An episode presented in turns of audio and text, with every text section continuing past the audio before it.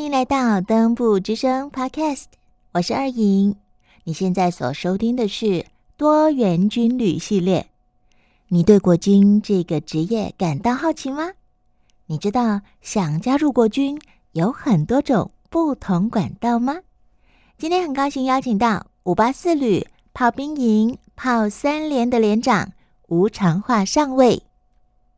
好，亲爱的好朋友，今天来到我面前的这位妹子，我个人觉得她很帅气。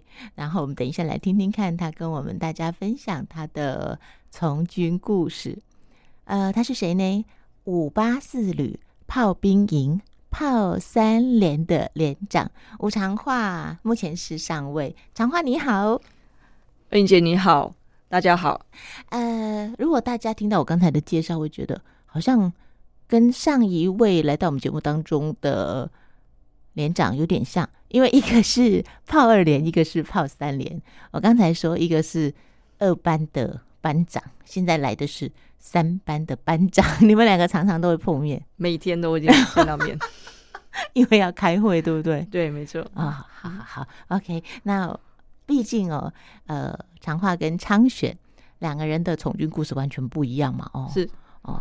我本来啊，在还不知道你那么爱爬山之前啊，我就觉得你的从军故事很像爬山呢。你看，从从士兵啊到士官啊，然后后来现在是军官，他真的有点像爬山哦。是，就没想到长话超级爱爬山的。你你说你的记录是从二零一六年开始，是从。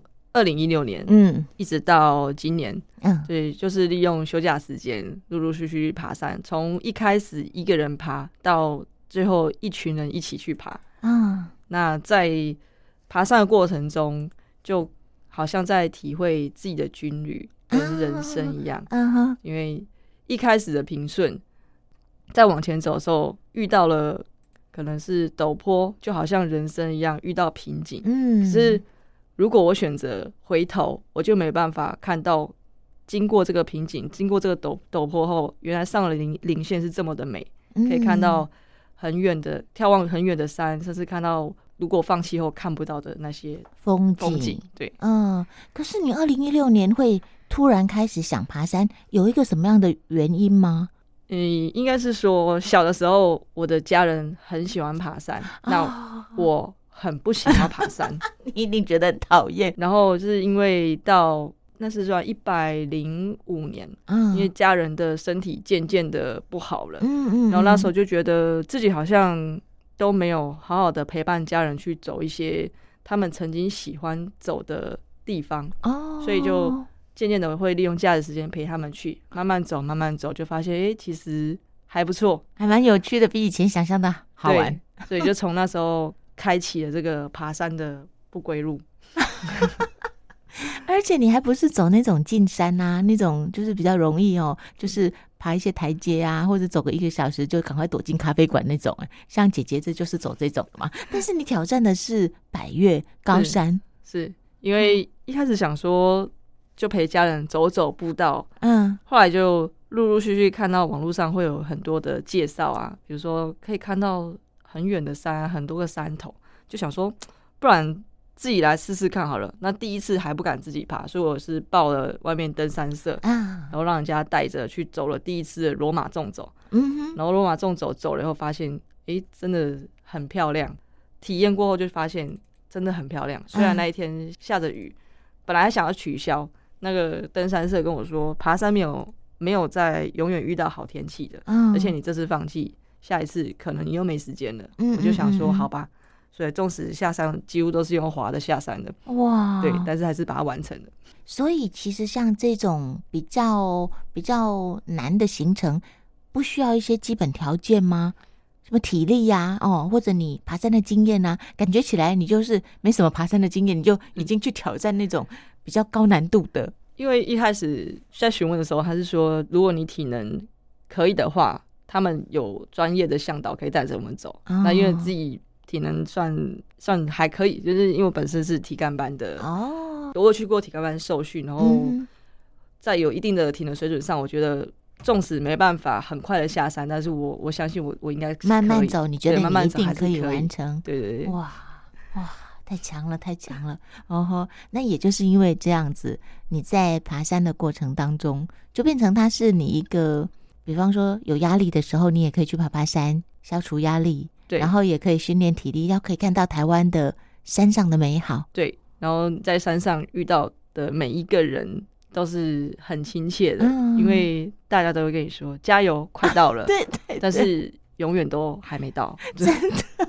所以上山的时候千万不要相信加油快到了，因为你下山的时候你也会跟下上山人说加油快到了，但是大概还有两个小时。但是大家是出自于一片好心，对，想要鼓励，对不对？嗯，就是人与人之间的互动不再那么陌生。嗯，真的，我有几次爬小山的经验，也是发现就是在山上会特别有礼貌，你会让让给呃上山的人，让给下山的人，当然也是借此可以休息一下了。对，没错。而且长话还带着你的弟兄去对挑战过两次高山。高山，高山，我们大概应该有有四五次有。哇，我们还有去走合欢西北风哇，对，那时候大家也是蛮热血的，因为合欢西北风我们走完大概花了十四个小时，嗯哼，那我们是在凌晨两点就已经到那个小风口的停车场，大家选择睡车上，晚上超冷的，四点起床就开始准备要上山。平常在部队可能四点起床爬不起来，但是就在那个时刻，大大家都起来了，精神奕奕。对对对对。哦，我现在终于知道你长保年轻的方法，就是你热爱登山，然后喜欢亲近大自然。是，嗯，好可爱哟，好可爱，保持一个心情的愉悦。嗯，因为毕竟部队的工作其实有的时候压力是蛮大的。对对对对。好，那我们来呃听听看，刚才已经听到了长话，他的生活里面有一个很大的热情是关于爬山，对不对啊？那加入国军这个大家庭，其实截至目前为止，也占了你生命当中几乎一半的时间。是今年第十五年，对嘛？哈，你三十多岁嘛，然后十五年，是，然后我们就来听听看长话是怎么样加入国军这个大家庭。其实一开始的时候是高中毕业，对，高中毕业，然后那时候大部分的同学都是选择升学，嗯，那因为我想说升学后我还要再考虑到就业的问题。那如果说我念的四年大学出来，还要再重新找工作跟适应这个环境，我会觉得想要选择往国军这条这条道路去职场去发展看看。那时候就很多那种学校的一些教科书的杂志啊，后面就会印一些军士兵的一些招募简章。嗯，然后我就自己上网查了一下，然后就去寻找一些可以报名的管道，所以就。去尝试考试，只是一开始家人非常的不能谅解，因为高中是算念升学的班级，那所有的人的期许，不管是老师或是父母，都是在期许我是要往正统的升学道路去走。嗯嗯，那他们没有想到我竟然选择了当兵，当职业军人，来从志愿士兵开始，所以尤其爸爸非常不能谅解。对呀，真的 啊！你还是自己找资料。是我们当时我印象中，我们是学校的教官会分享。对，然后我就觉得听起来好像也挺不错的。尤其那时候他们又一直说，呃，女生在呃军中啊，其实会比较被照顾到的。所以呢，听着听着就觉得好像也是一条可以走的路。我打电话给我爸的时候，我爸一直跟我说：“不行，不行哦，太辛苦，太 危险。”那时候我比你更早，可能更早个几年，然后后来就打消念头，就没想到你还是坚持。爸爸有没有绝食抗议？对他非常的生气，气到血压飙高。可是因为说我从小真是比较有自己的个性、个性对跟想法。嗯，我只跟他说，我希望我的未来是有规划性的去走，因为那上面都有写到啊，你你现在是二兵是入伍，然后你未来的。职涯发展是什么？上面其实写的很清楚。嗯嗯。那我觉得，我如果既然选择了，我就是要干嘛二十年。嗯嗯。对。那爸爸比较不能谅解，就是军职这个这个职业，在他们老一辈的观念，就是可能是不当管教啊，啊，或是黑暗面啊，或是对女性的一个不平等，嗯，甚至担心自己的小孩进到部队中会不会遭遇到一些霸凌、霸凌、欺负，对对对，然后又怕操课操的很辛苦，毕竟是女儿啊。你是家里面老大，有其他的兄弟姐妹？我还有一个弟弟。哦，所以哦，所以当初吵得不可开交，我我在因为要签家长同意书，我爸不签，那怎么办？我们两个签。没有，我我妈我叫我妈签，我妈妈不敢签，然后爸爸在楼下骂，妈妈在楼下哭，我在楼楼上跟爸爸对吼，我就说，我就说你为什么？对对对对，你为什么不让我考试，不让我去？他就说，就是我要你读书，你为什么不去读书？嗯，我说读完书以后。你要养我一辈子吗？还是你要养我多久？嗯，对我是说，我可以去选择一个有规划的道路，也可以减轻你们的负担。对，哦哦哦。后来他被我气到，最后还是妥协了。他签了名后，非常的生气，就说：“你应该去没多久就会想回来。”对。所以我一拿到他的签名，我就赶快就把资料寄出去。嗯，然后寄出去。录取的时候，他会寄一个那个通知，就简讯到你的手机来。我第一通电话就打给我爸爸，我考上了，就超生气，他又挂我电话。对，对你本来想要让他觉得女儿不错，没想到他还是，我觉得他其实用生气来表达心里面的心疼。那我们那个年代，因为十五年前好像女性在军队里面的比例还没有那么高，对，更少。对，是这几年才慢慢的越来越多。对，嗯。对，所以当初在那个当下，我可以感受得出他是很舍不得，是因为包含从我入伍训到每入伍训的休假，他都亲自从嘉义开着车，他就坚持要开车来成功里载我。哦，对他不让我自己回去，啊，对，还把我的猫一起喂养只猫，他 他就把我的猫带着一起来接你，来接我，这样就在成功年门口这样子，就那时候把我送去入伍训报道说。我要跟着请跟我来进去到那个影社的时候，他还不走，他还在那边看我的背影消失。我是听妈妈说，他说看不到背影了，他才愿意走。对，你没看到的是，搞不好他眼眶还有泪。对啊，我可以理解爸爸的心情呐。嗯嗯，所以其实你也没有恶意，他也没有恶意，可是就是你想要闯闯看自己的人生。对，那他又希望女儿可不可以那种。钱多事少离家近，有没有？然后吹吹冷气呀。对，因为毕竟早期对于国军就是有一些刻板印象，又或者错误的认知。对，嗯，所以这个是一开始哦，大家听到长话这样形容，到等一下我们讲到后半段的时候，爸爸的呃态度啊，或者想法有些改变，就会知道其实我们自己也是啊。因为今天如果儿子跟我讲说：“阿布，我要去从军”，我可能也会 不行。啊 就是因为你看，你那时候也读升学班，又又不是说那种不能读书，对不对？哈，对呀。然后爸爸可能会想说，反正就是念念大学，就是用骗的嘛，连管带骗，你就先念念看，搞不好你喜欢资讯类啊，搞不好你喜欢商商学啊，商学系啊，其他的路都可以慢慢再摸索嘛。对，结果你就选了要去当兵。对，嗯，而且是士兵啊。如果那个时候年纪不是那么小，是再隔几年，也许又不一样吼。对，就是。那时候我有答应他说，我不会只当士兵，我会一路的，就是照我的人生规划上去走到军官的道路这样子。因为我觉得这是一个生涯规划，也是让家人可以放心。所以就后来他可以渐渐的接受到，非常的认同国军，甚至他到现在说，如果有天要打仗，他也会拿着枪跟我们一起冲这样子。哇，对他想保护你。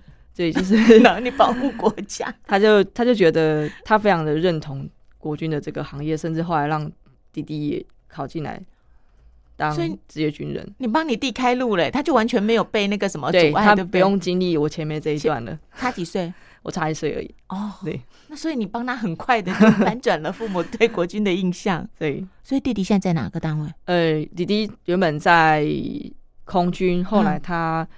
考入宪兵特勤队，在宪兵特勤队服役，然后还满十年后，他就因为他有一技之长，所以他就退伍。现在目前就是已经已经退伍了。不过这十年他在部队里面学到水电、装潢、修车，还有焊接。我说你到底怎么学到这么多的？嗯，他说我在部队帮忙修很多东西，长官就会说没关系，反正你就尽量去修，尽量去学，所以他就把这些技能学起来，考到自己的。对，然后甚至在最后一年退伍前，他去咨训，再拿到冷冻空调那些的证照，对。哇！现在十八般武艺样 样精通，哎，现在比我还忙。所以在国军真的是一个充实自己，然后可以一边一边服役，一边又有稳定的收入，然后还可以学到很多很多你想要学的技能。对对，嗯，真的很棒，真的很棒。哇，你们两个从军度也不太一样哈，对，不太一样。嗯哼，OK。那所以你后来呃考进。志愿役士兵，对，志愿役士兵。是要服役多久啊？这是要四年，四年。OK，那我算蛮早升士官的，嗯，进来半年多，长官就送我去初领班，就是类似一个士官的自前教育，嗯，然后大概满一年的时候，我就升了下士，哦，算是给爸爸的第一个交代，就是我没有因为当兵而颓废我自己，我是不断的、不断的去争取。工作表现跟晋升的机会，嗯，那第二个阶段就是去取得，因为我只有高职毕业，所以我就去公寓进修。我是利用假日时间，因为一开始是在基层单位，我用假日时间去把二专念完，然后接续到后来我调到高四单位以后，我就去念了四星大学的夜间部，是。对，然后再把二技的学历拿完，嗯，我再。拿完的，我是一百零三年拿完大学学历，一百零三年考军官，嗯，对，然后就转任军官到现在。哦，你真的好有志气哦，说到做到，好感动哦。什么星座的小孩啊？处女座。哦，难怪。哎，不过以你当时那个年纪啊，呃，这是对自己的承诺，也是对家人的承诺，然后你都做到了，你应该很以自己为荣哦。就是希望不要让家人担心跟。不要辜负他们的期望。就那时候，我就答应爸爸，就是我会我会努力往上，然后转军官，然后我会用用我自己的能力去买房子啊、车子啊，跟去考到他当初很希望我可以考上中正大学这间学校。我一百零八年的时候，我也考上。我那时候是考上中正大学的法研所，是是。对，那我跟他讲说，我录取喽，我录取了。可是，对对，就是，但是没有去念，就是因为那一年刚好接连长，哦，对，就就必须要专心在对对对职务上，嗯，不过至少我把我我承诺他的每一项每一项事情都完成，所以家人对我来说算是一个不断在军中往上的一个核心，嗯嗯嗯。那我跟他说，我的人生就分了四等份，嗯，就是二十年除以四，第一个五年我要拿到学历，是。第二个五年。我要晋升到什么职务？然后第三个五年，呃，我想要我要转军官，然后最后一个五年，我要为我到时候退休的时候，我还可以接续什么工作？哦，是是是是，所以所以就是现在就是最后的五年，我要去思考一下，我如果我要退二十年要退休的时候，我必须取得什么证照？嗯哼，我才有办法衔接社会上的工作。嗯，对，再再再进入职场这样子。哇，对。到底是谁生给你这么有计划性的一个性格？你们家会重男轻女吗？不会，因为我知道有些女孩子会一直想证明是因为重男轻女，可是没有，你真的纯粹是个性不服输，就像你说的不服输。对，就是我觉得性别并不是评论一个人工工作表现的一个高低层次。嗯嗯，对，比如说像一个以前刚进部队的时候，因为我选择炮兵。嗯嗯，那。很多男性同仁就会说，炮兵哦，战炮排排长通常都是男生。嗯，可是我就成为我们连上第一个战炮排长女生。嗯，我很尽力的去完成这个职务所应该要有的表现，来证明说我可以，我可以。对，那那不然这个排长他为什么会比较？被认为是男生适合，因为在炮兵我们有分关通组长跟战炮排长两种排长特质。嗯，那战炮排长是比较以火炮，就是以我像我们单位的编制型火炮是 M 幺洞九 A two 的自走自走炮。那在炮操里面会以男性为主体。嗯哼，因为不管是在像炮长，他们可能会带领炮班去挖住处啊，做阵地的变换啊。那都是以男性为主体。那关通组长他是属于比较一个独立性的，像一个小据点。当我们的阵地放列出去的时候，他是往前推到目标区去做一个独立的敌情观察，或者是目标的标定的一个作业。那相对的，在体力上比较没有像在阵地这么的负荷这么的大。哦，哦吼，你为什么特别钟爱炮兵啊？我在士官的时候，我当了八年的幕僚士官，都是人事室、资讯室，嗯嗯，不然就是管行政、会计、出纳这一类的办公室的工作。嗯，那时候就有在想，我转任军官的时候，应该要往一般部队去发展，领导职去试试看自己适不适合这个工作职业。所以那时候选军官的时候，我就从步炮装三个去选。一百零三年的招募简章，装甲是不收女生。那经过学长的推荐，说炮兵是一个很特别的官科，他们觉得可以很学到很多东西。例如说，像我们一个专长叫测量，它是可以结合外面的地震啊一些的专业的技能。我就说好吧，那我就试试看炮兵。你都挑男的嘞？对，亲爱的，真的很难，就是那个三角函数那个吗？对，因为因为我本身是商科，商科又比较偏文科的学生，嗯嗯，那炮兵真的是一个数学比较理工方面的，对，理工方面的一个兵科，嗯嗯，对，所以一开始在进入这个职场的时候，我们要去受一个分科训，嗯，是真的蛮吃力的，比起理工科同学，他们可能听一次。就理解了，就理解。嗯，我可能要听三次，就是前两次会觉得到底这是什么鬼啊？嗯，然后挫折感会超级大的。就是同学可能我们礼拜一受训，礼拜三晚上有外散。嗯，同学想说在礼拜三下午上课的时候就会讨论晚上要吃吃什么，要出去哪里走走。我我在想的是，天哪，我今天那个晚上我要算到几点，我才能够理解明天的上课才能衔接，所以就会有时候会会觉得蛮蛮低落，就是怎么会挫折感这么重，落差那么大？对。可是我发现，后来到后来发现，就是其实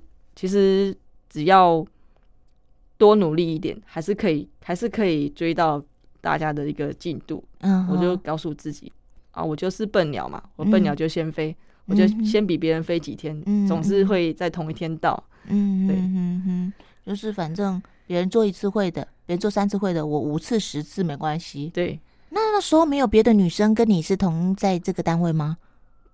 在分科的时候，对对对，有有有女生，对啊，他们 OK 吗？也是有一些跟我一样，就是比较没有办法那么那么快进入状况的，对。那我们就几只笨鸟一起飞，对。所以在这整个过程当中啊，呃，你觉得部队这个这个团体哦，是不是大家其实还是都很愿意互相帮忙的？没错，就是会有竞争，但是有互助，对不对？我我最印象深刻是我结训，我们分科训结训的时候，那时候大家就想说，哎，抽到单位了，我分到单位是五八四旅，哦，这是什么单位？反正就有一天就有人会打电话给我，就他说，哎，你好，我是人事科，哦，这是你们连长的电话，你自己跟你们连长联络，看你什么时候报道，你们你们单位现在在下基地，在田中，嗯，我说是好，我就联系完以后。就确认说我要我就是要到田中的一个田中车站附近有个内湾营区去报道，然后想说哇那是什么地方？我自己 Google 一下，Google 一下哦。好，那当天去报道，那其实非常的忐忑，因为找谁报道到哪一个点其实都都不知道，只有一个就是只有一个对口对口联络电话，对，嗯。然后进去的时候就把行李放好，然后那时候心里在想。我连女厕在哪里都不知道，真的，因为全因为那时候连教练就是教练课程在外面，那连上只剩下一些少部分的义务役弟兄，嗯嗯，然后这时候身边就出现突然出现了一个一个干部，一个女生干部，嗯，他说：“哎，排长你好，你新来的排长应该有很多还不懂的地方，没关系，我叫我叫他就跟我说他叫什么什么名字，嗯嗯，那。”这是我的电话，你把它记起来。嗯，你只要有任何问题就打给我。好棒哦！对，然后那时候就好像天使 一盏明灯。对对对对对对对，就我就找到了救星。嗯，这是第一个，我觉得对这个单位有一种好感，好感，然后很亲切、很暖流的一个感觉。嗯嗯，所以她是学姐，对不对？没有，她是我们单位的一个士官，她是她现在也也转服军官了，也在我们单位。哦哦，OK OK，不过也算有缘，对不对？哈，对，在你人生地不熟的时候，对，不是我手机内的第一个电话就是他，就是他。哎。所以你们在转换职务的时候，其实对于下一个工作，很可能就像你刚才形容的，完全不知道是在哪里。对，田中内湾是在彰化。哦，对，从从来没有去过的一个地方。对，然后第二个最有感的感受是第一次收假。嗯，然后我知道在田中，可是因为营那个营区是进进训营区，所以不能再开车进去，我们必须要自己坐车回去。我就 Google 看了一下，哦。田中车站到营区大概二十分钟，我想好，那我走路回去就好了。然后就坐到田中车站的时候，就突然接到电话，我说：“哎，吴排那个我是我是谁谁谁，就是他说他他是我们那时候单位的副排长。然后司长跟我说，你第一次收假，你一定不知道路，我们等一下一起去车站载你。哦，感动，对，就非常的受宠若惊。哦，感动，对，你是排长，他是副排啊？对，那那那个。士官长跟副排长。哦，感动，对，哇塞，好窝心哦，对，所以这件事情就这样一直记在心里面，嗯，这样现在也几年了，一百零四年到现在，已经八年了，哎，对，哦，将近八年，对。我我比较不会。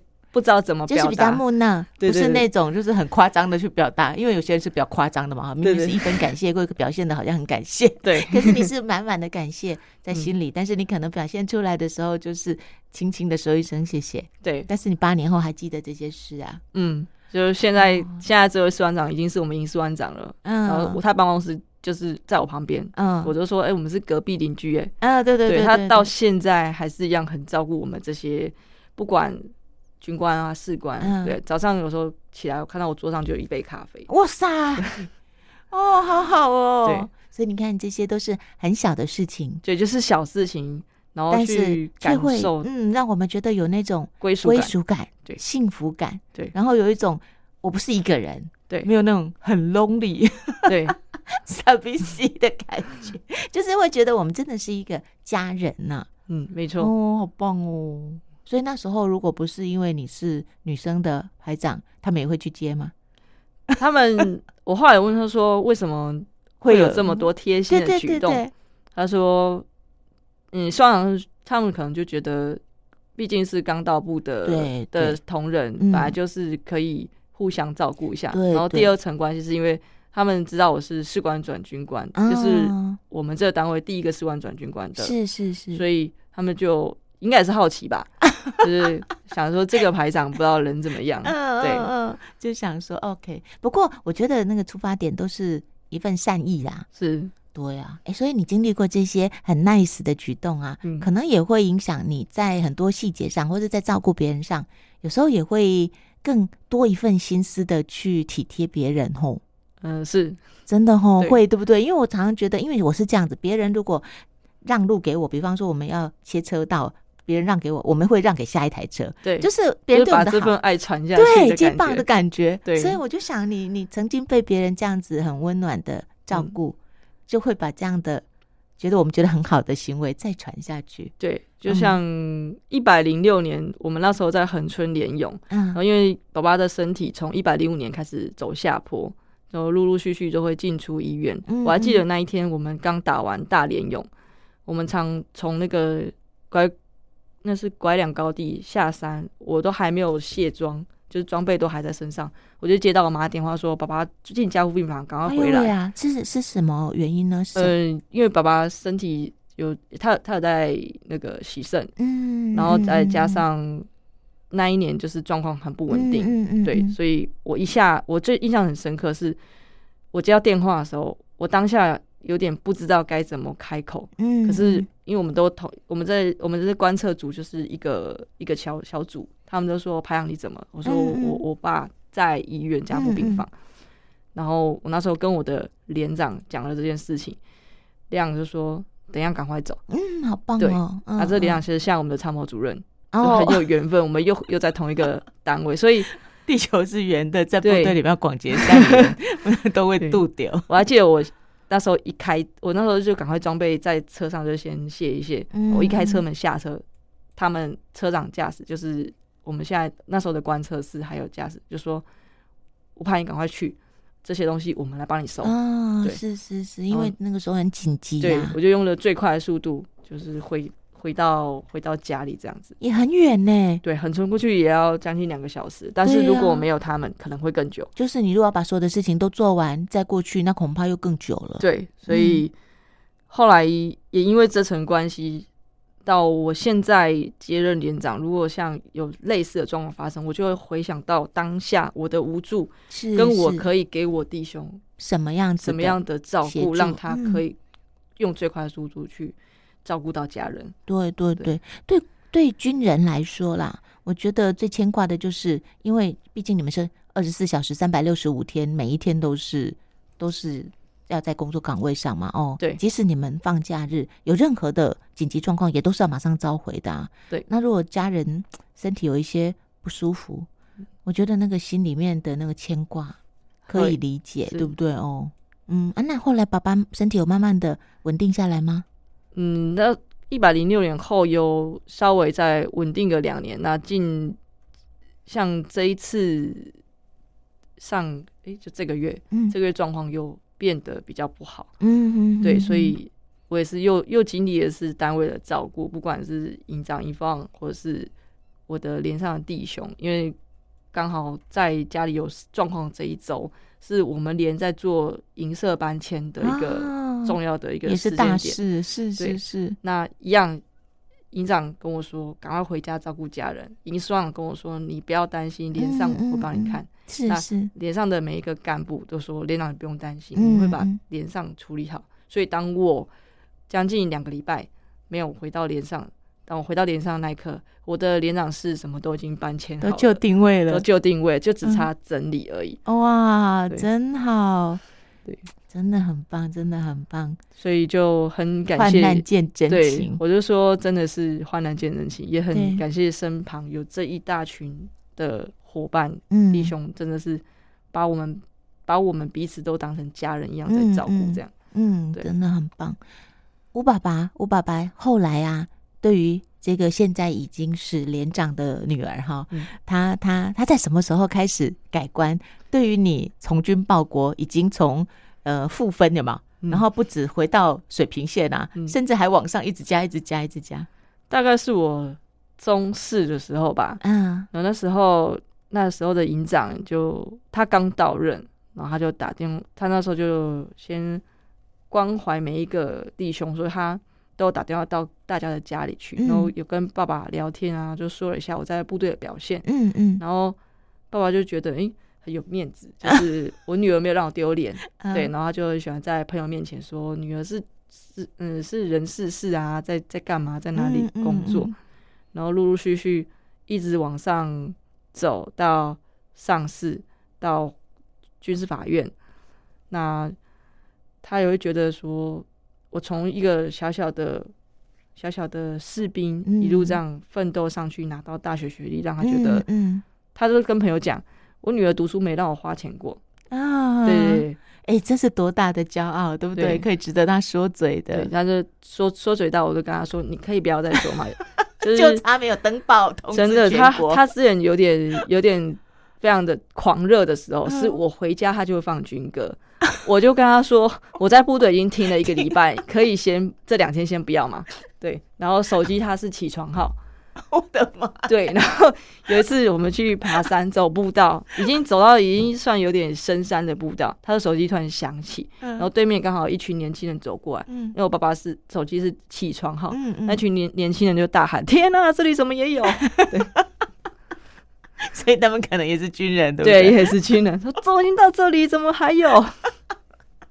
哎，你爸，你爸他已经开心成这样了，对。然后他甚至已经把国军能够加的各种脸书都加了，去去参加任任何的抽奖跟抽音乐会门票。他有一次抽到啊，那个好像是音乐厅还是戏剧院军乐的哦，对，他超开心的，对，然后就。跟我，因为他抽到好像可以有两张票，嗯嗯，所以就就带着我妈从从嘉义坐的那个高铁上来，就是为了听那场音乐。虽然虽然他不常听音乐，可是因为他是国军的，他就他就坚持他要来。对，然后每年的比如说九三军人节啊、国庆日啊、元旦啊，我家一定会有国旗，就是插在门口这样子，而且是很大的那种国旗，不是小只的。哎，你们家不止你，还有弟弟都是国军吗？对，所以我的门口被钉了一个门牌，写“入光新村”。我我就说说，他真的很可爱，可是 真的对，可是有时候回家的时候会跟他讲说：“爸爸，其实我们可以可我们可以生活一点，对，放松一点。”对，哎，他会这样对你弟吗？会，我弟的是县光新村。对，哎，你们家如果小孩子再多一点，就全军种都有了。对，他是就就就是有时候会会让你觉得又好气又好笑啊。对 对，可以理解。那你妈妈眼看着这一路的变化，她应该 也是觉得很有趣。对啊，就是会一直笑他，会亏他哈。对，爸爸可以亏一下吗？可以啊，就当初就一直是谁？对对对，哦，就是连女儿的那个什么那个那个什么书都不什么什么和那叫什么考试的那个家长同意书都对家长同意书都不签的人，对，现在。完全是三百六十度的转弯，嗯，真的太可爱了。哎，三百六十度回来原点 一百八十，一百八十。哦，哎，所以这样听下来，吼，长话这一路，嗯，就是有有顺利，但是有时候也会遇到挫折，就像你说爬山嘛，哈，嗯，有呃很顺的时候，但是也会有觉得哇，怎么这一段这么难爬的时候，对不对？对，那。印象中有最挫折的时候吗？就是让你觉得哇，这次真的比较难哦。最挫折的时候应该是刚转任从士官转到军官，尤其又是领导职军官的时候的那个很大的一个磨合。就是以前 以前当士官的时候，我因为我是幕僚职，我只要把工作做好，对我的上一级的主管有有完成他赋予我的任务。那我是觉得上就是一个很不错的干部，对。可是，在担任领导职干部的时候，并不能把人当成事情在处理，对对，而是必须设身处地。就以体能训练好了，比如说像长官可能一个命令说：“来，你的连队体能就是要把它训练好。”所以我收到这个讯，收到这个讯息，如果我们做，如果以把人当成事情做，我就是努力的把人训练好。嗯嗯嗯。可是就会少了弹性。就会让被训练的人感受到非常的痛苦。嗯，对。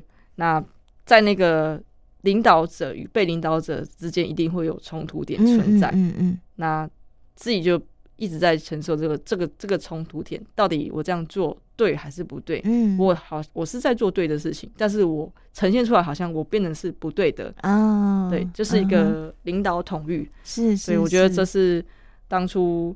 面临到的算是一个蛮大的一个一个磨合，跟可能弟兄给的回馈也会让我觉得我好像努力了一百分，但是我得到的回馈却不是一百。对对对，反正搞不好还不及格嘞。对，所以还被抱怨，然后就会有点难过。对对，就是觉得嗯，是是哪里没有做好嘛？嗯嗯，对，然后就就会一直去去思考这个问题。嗯，然后一直到渐渐的部队。军官的部队经历越来越多，看了学长姐，甚甚甚至看了其他的同学哦，他们在领导的方式，甚至是更上一层长官给的工作指导，渐渐去发现自己需要去补足的一些问题点存在，就是设身处地以及同理心。嗯，对，嗯嗯嗯，像长话是一个对自己有自我期许，然后你也会不断的自己要求自己的人，可是你知道。人有百百种，对不对？哈，可能有那种觉得我来当兵就是当到我退伍那一天我就退伍啦，嗯，对不对？就是能够不要有事最好，有事呢我就能交代就好。对，那那这样的跟你的性格就会有很大的落差，对不对？哦，要带这样的人的时候，我觉得哦，就是因材施教，真的就是以前可能都用同一种方式在带所有的人，现在已经知道我。我的目的就是让他听得懂我想要表达的，而且是愿意接受，嗯，然后他也愿意去做的那种表达的的那种指令。所以我可能对 A 我可以用那你你赶快去做，他就会做完成，因为他对他自己就是就是有责任心。那对比我可能就会跟他说为什么，我会多花时间，然后跟他做利弊的分析，让他可以接受，也愿意这样去做。嗯，对，嗯，真是聪明。哎，其实人生就是不断在学习哈。那你看，你也是从每个阶段，然后一直不断的在想怎么样可以。共好，其实我我觉得你一直在想怎么样可以大家都好，对不对？对，嗯嗯。哎，你自己是女性的连长，然后像隔壁班那个二班啊，或者其他班是男性的连长，你自己有觉察到，就是不同的性别在担任同样这个职务职位的时候啊，哈，是不是会有一些不同的特质啊表现出来？又或者你跟你的呃部署啊，哈，你跟你带的人相处上，你有没有觉得女生还是有一些优优点的？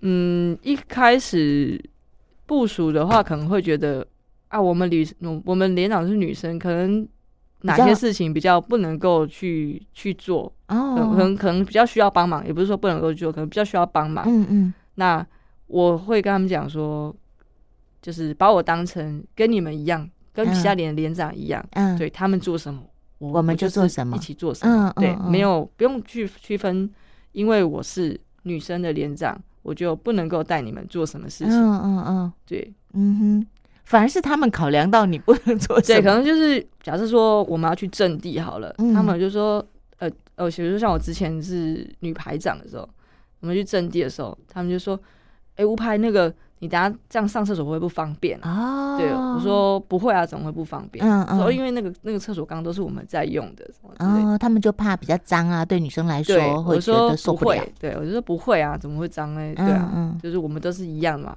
打蟑螂在怕脏的。嗯，对，就是不要特别的觉得说应该要怎么做才对。呀呀呀呀，嗯，其实还有一个小故事，刚才私底下常话有跟我说。他并不是到了连长才觉得大家都一样，他是从自己是小女兵的时候 就认为说，不要把我当成是一个小花瓶，又或者我就是一个小女生。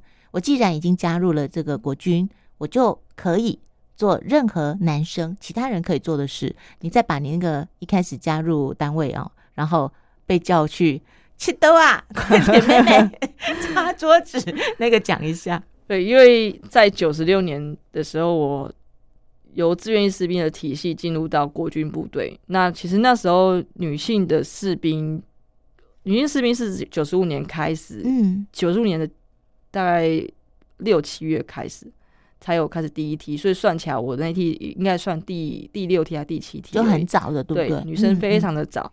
那我我报道的时候，连长看着我，弟兄看着我，我看着他们。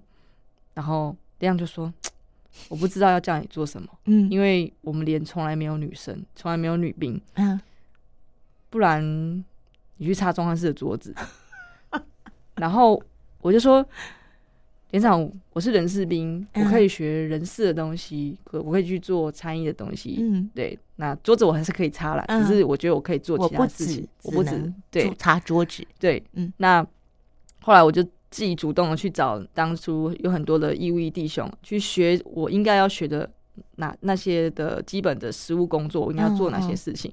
那当兵的时候一定会有遇到，我是打饭班或者勤务人员，那我我我会跟着一起做，我不会因为说我是女生我就不做比较出众出众的。对，然后比如说男生可以搬一张桌子，那我也可以搬一张桌子。如果我真的力量搬不起来。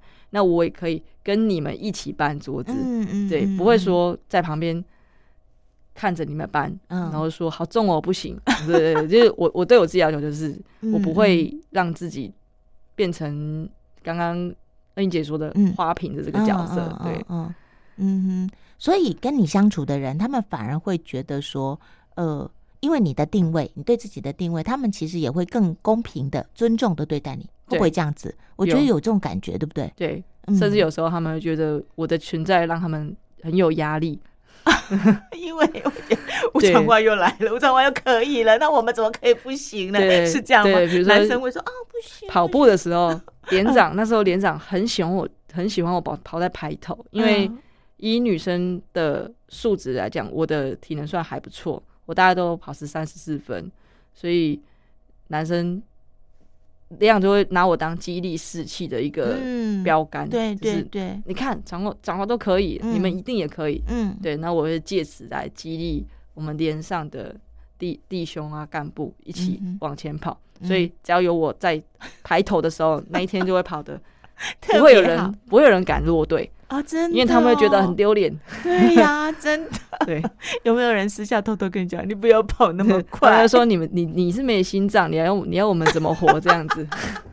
我说，我就跟他们开玩笑，我就是开玩笑说，没有啦，我只是比较瘦，所以跑的就是负担比较小。对，就是也不要说讲一些说哦，你们就很弱啊这种话，去去让人家受伤这样子。哎，你好贴心哦！有一些女生自己呃觉得自己表现不错，其实有时候会反而就是好像看看其他男生就你们真的很弱哎，有没有？对，其实那就比较容易有冲突，对不对？对对对对，嗯哼，嗯，哇，真的是很可爱。所以这样十五年一转眼就过去了，嗯。嗯，时间很快，嗯，从。从士兵到士官，然后到到军官，然后从高职、高职，然后到二专、二专、二技、大学、大学。哦，这一路走来，我我刚才在还没有看到长话之前，我就说很像是登山，只是没有想到跟你的的兴趣刚好不谋而合。对，就是我我也是自己爬着爬着，就突然领悟了这个。这个好像人生的一个道理，嗯，对，没有永远的平顺，嗯，但是也不会永远都那么的苦，因为当你突破的时候，就是不一样的一个光景，嗯。那在爬山的过程中，也是我我爬山的时候不太聊天，就是因为我都在思考、沉沉淀自己的心情，然后思考，嗯，有时候就会觉得这这条路这么的长，那。就是可以去反思自己在这个工作的旅途的的那个道路中，我在面临挫折的时候，我的一些反应跟想法。嗯嗯，像以前可能脾气比较年轻气盛，就是讲话比较冲、比较直接。那也是因为透过爬山的时候，也会觉得，嗯，人生的道路。也有许多许多的人事物在包容着你。啊，那那你你是否我自己是否也应该要有这样的度量去去气度去包容别人的，不管是对或错？因为曾经的政战主任跟我说，没有人天生就把想把事情搞砸，嗯，对，所以我也是告诉我自己，的确没有人天生想把事情搞砸，所以当我们在这条道路上遇到挫折的时候，不要。不要那么，不要用生气，不要用那么狭隘的的心眼，或是要用宽点的胸襟去面对这些这些问题，去解决。嗯，就学学山，这个一一座山林就是包容这这人世间的一切，这样子。所以山等于是你的那个老师，心灵导师。对 对。不过也是因为你一直都会往内去去。内化对，去反省啊，去思考啊，然后去转化啊。嗯，对啊，我觉得好特别哦。因为其实三十岁并不是一个你说很老吗？也没有啊，很大吗？也没有啊。又有三十岁很幼稚的啊。可是可能是因为你的性格，然后你也愿意，你也愿意，你有一个大方向，就希望更好。嗯，那这个更好其实不是不是蛮干，它其实就不一定是用很强硬的方式。好像越来越柔软吼，对，就是以前真的就像个刺猬一样，对，以前可能听到，现在感觉不出来，现在看到你，然后听你说话，真的已经感觉起来。我想想看，把那个刺猬的刺拿掉，现在是不是像一只海獭？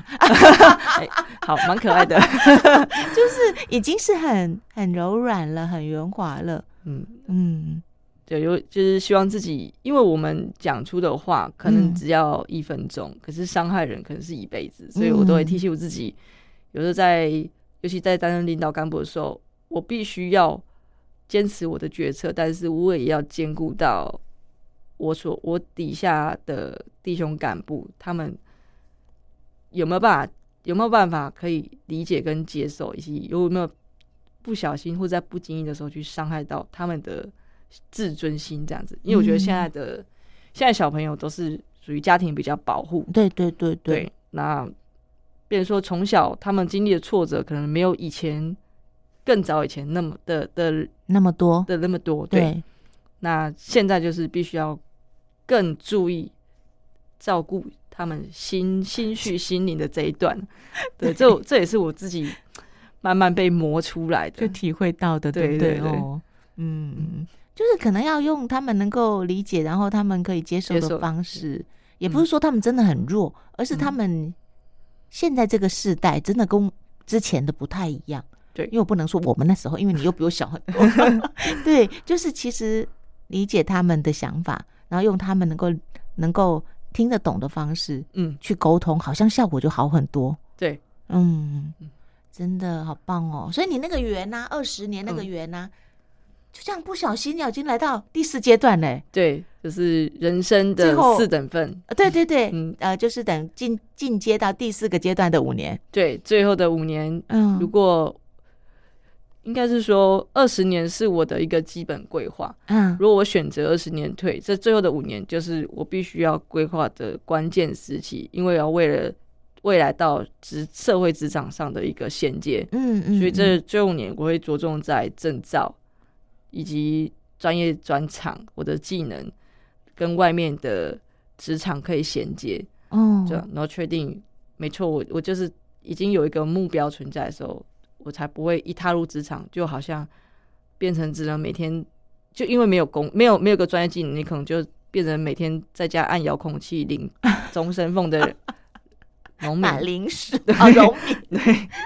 对。哎，可是你现在已经是军官了，应该应该还可以有有下一个晋升的机会，是。少校也是有机会再往上的嘛，对不对？对，哦，就看你自己的人生规划。对，嗯，因为目前因为正规班也已经完成了，啊，对，那别人说也不就是这五年也不急，有有比较随遇随随缘了，就是随遇而安嘛，随缘，嗯嗯，对，有晋升到那一样在不管在哪个职务，就对那个职务继续去做。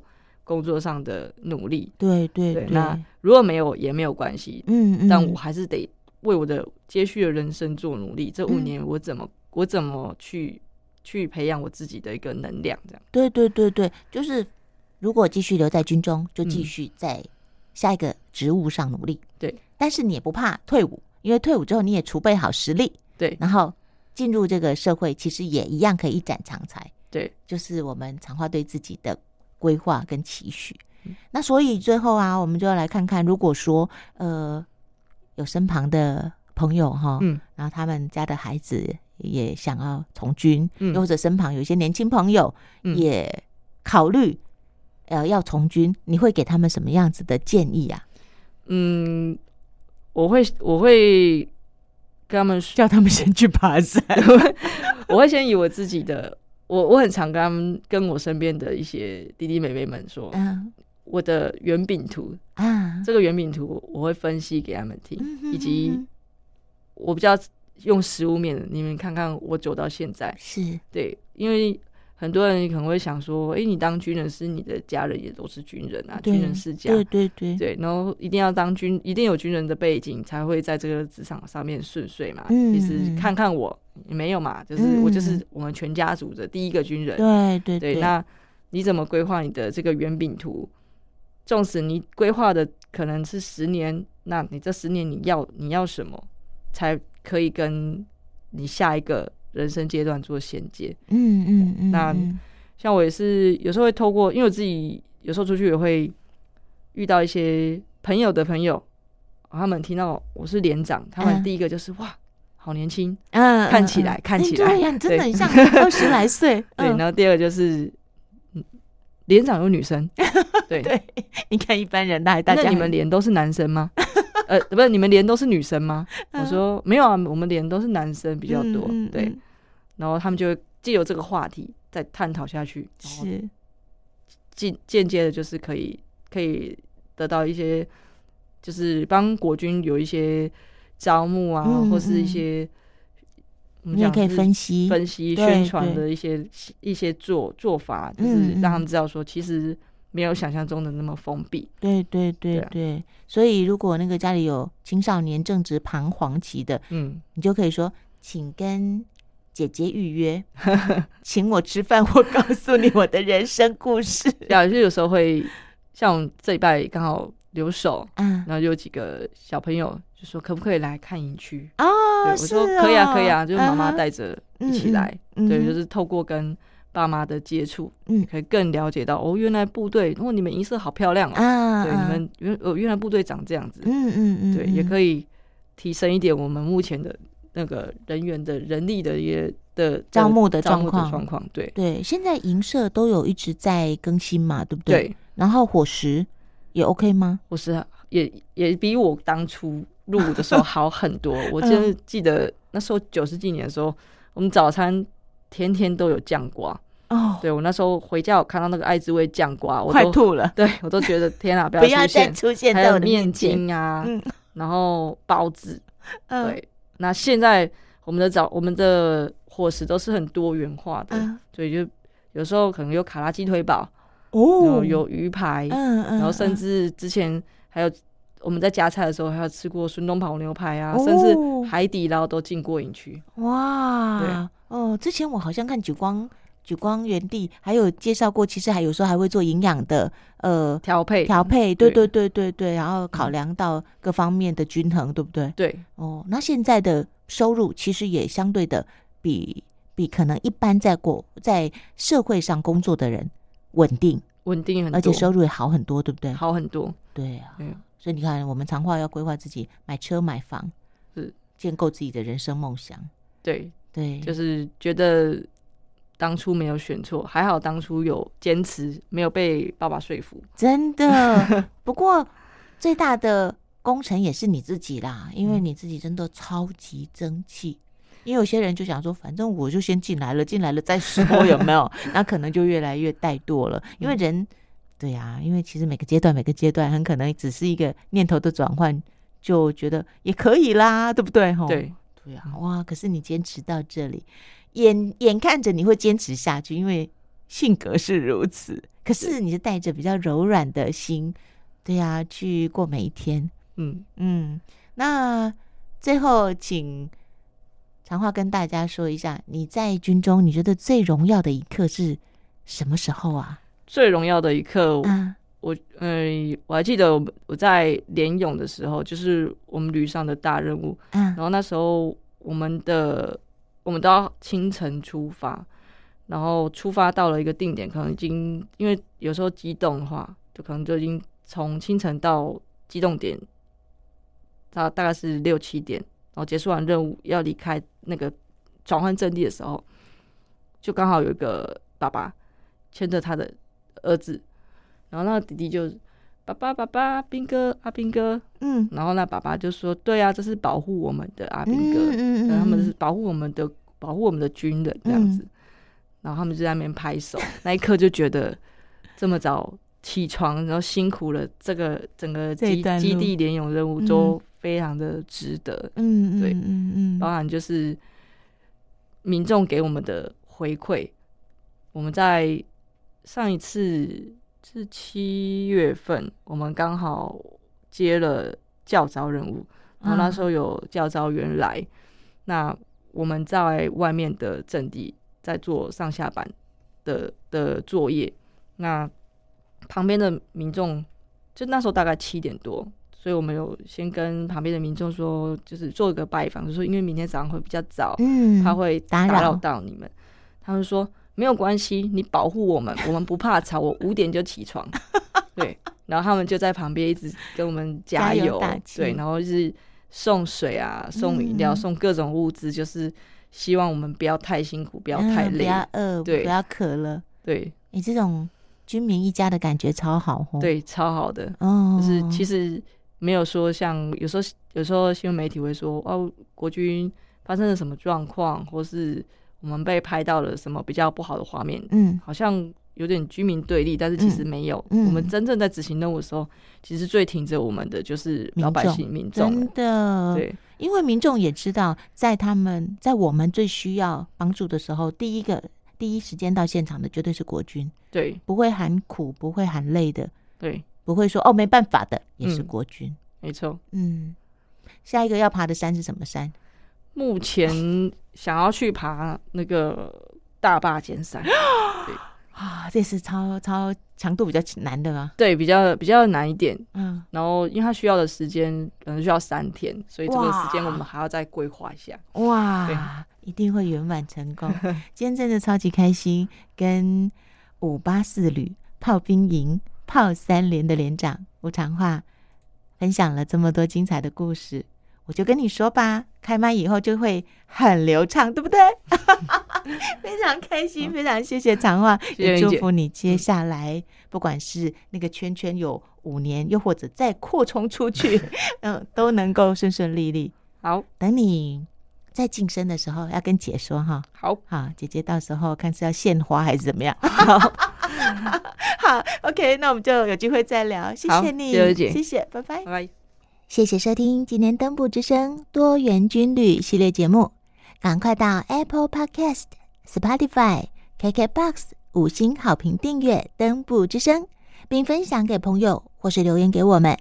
另外，也可以到我们的粉丝专业陆军装甲第五八四旅登部家族，所有最新的资讯都会在上面分享给大家哦，请大家定期锁定。我们下期见，拜拜。